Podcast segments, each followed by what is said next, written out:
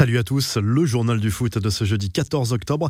Mbappé, Messi, Neymar, les confidences de Mauricio Pochettino, l'entraîneur du PSG, s'est confié au micro de l'émission El Larguero diffusée sur Serre et il n'a pas échappé aux questions sur l'avenir de Kylian Mbappé. Sans surprise, il encourage son joueur à prolonger, il prendra la décision qu'il aura à prendre et le club fera tout son possible pour conserver Kylian parce qu'on parle de l'un des meilleurs joueurs du monde avec un énorme potentiel qui n'a que 22 ans. Le club essaiera de le convaincre de le séduire pour qu'il reste ici. On ne peut pas prévoir ce qui peut arriver, mais il est armé pour n'importe quel défi, a confié Pochettino, qui est revenu par ailleurs sur l'arrivée de Messi cet été avec une anecdote sympa sur le coup de téléphone de Leonardo. Il m'appelle pour me dire il y a une possibilité de signer Messi. Tu l'aimes ou tu ne l'aimes pas? Je dis c'est une vraie question. Je pensais que c'était une blague. Il dit il y a une possibilité que Léo vienne. Qu'en penses-tu? Oui ou non? Et je dis on va le chercher, a raconté le coach du PSG avant de monter au créneau pour défendre Neymar critiqué pour ses prestations depuis le début de la saison. Il confirme la sensibilité de son joueur, mais ne doute pas une seule seconde de sa motivation. Neymar est l'un des meilleurs joueurs du monde depuis tout petit.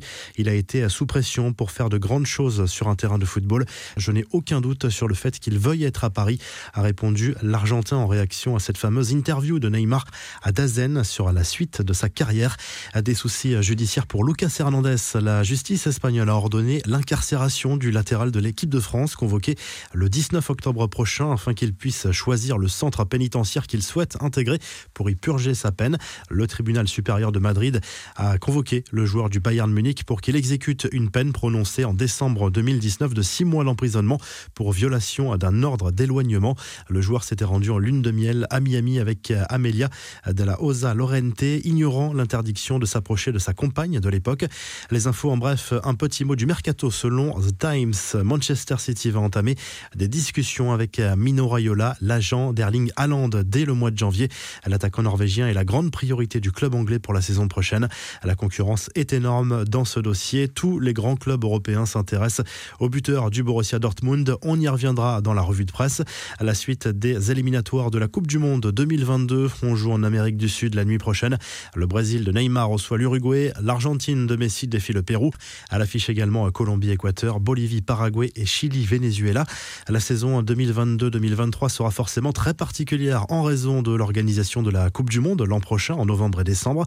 La LFP a confirmé que le championnat de Ligue 1 se disputerait à 18 clubs à partir de 2023-2024, ce qui entraînera la saison prochaine 4 descentes et 2 montées de Ligue 2 sans barrage. Il y aura une coupure de 6 semaines pour le mondial, mais aussi un Boxing Day à la française. Après, à Newcastle, le prince héritier saoudien Mohamed Bin Salman fonce sur l'Inter Milan. Il souhaiterait, selon la presse italienne, faire l'acquisition d'un très grand club européen par le biais du fonds souverain saoudien et l'Inter est son premier choix en Italie. Des nouvelles de Sergio Ramos qui ne fera toujours pas ses grands débuts avec le PSG contre Angers ce week-end. L'indisponibilité récurrente de l'Espagnol trouverait sa source dans un genou sérieusement abîmé. Le joueur veut absolument débuter, mais le staff médical du PSG est très frileux, ce qui commence à créer certaines tensions.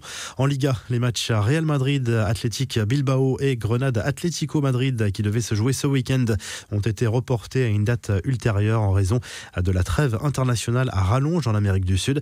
En Ligue des champions féminines, les Parisiennes se sont baladées mercredi soir au stade Jean-Bouin. Les joueuses du PSG n'ont fait qu'une bouchée des Ukrainiennes de Kharkiv 5 à 0. À Marseille, on a pu assister au match des héros au Vélodrome, une rencontre à but caritatif avec d'anciens joueurs de l'OM et diverses personnalités du monde du sport et du spectacle. Sur les réseaux sociaux, on a surtout assisté à un festival de messages moqueurs sur l'état de forme de Samir Nasri. L'ancien international français a pris, il est vrai, quelques kilos depuis et cela a surpris beaucoup de monde. Le jeu FIFA ne s'appellera bientôt plus FIFA. Electronic Arts songe à changer le nom de son jeu vidéo phare pour une question de contrat de licence qui arrive à son terme avec la FIFA.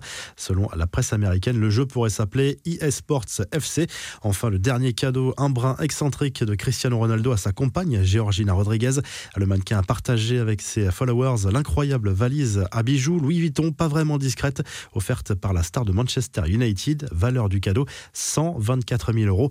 La revue de presse, le journal L'équipe se penche sur la méthode Christophe Galtier. Après le titre à décroché avec le LOSC la saison dernière, le technicien français a choisi Nice cet été comme nouveau challenge et la réussite est déjà au rendez-vous. Galtier a transformé le jeu des Aiglons. En Espagne, le journal AS se penche sur le mercato estival du Barça et du Real avec au moins deux cibles communes, Franck Caissier et Antonio Rudiger. La C Milan veut prolonger son milieu de terrain qui sera en fin de contrat en fin de saison, comme à l'international allemand à Chelsea. Le Real Madrid lui proposerait un contrat de 12 millions d'euros. À la une du Mundo Deportivo, on retrouve Erling Haaland. Le quotidien catalan fait le point sur les nombreux prétendants de l'international norvégien. Chelsea, le PSG, le Real, Manchester City ou encore Liverpool et le Bayern. Rien que ça. Le Barça reste à l'affût également. Malgré ses difficultés financières, le club Blaugrana est prêt à faire un énorme effort pour Haaland.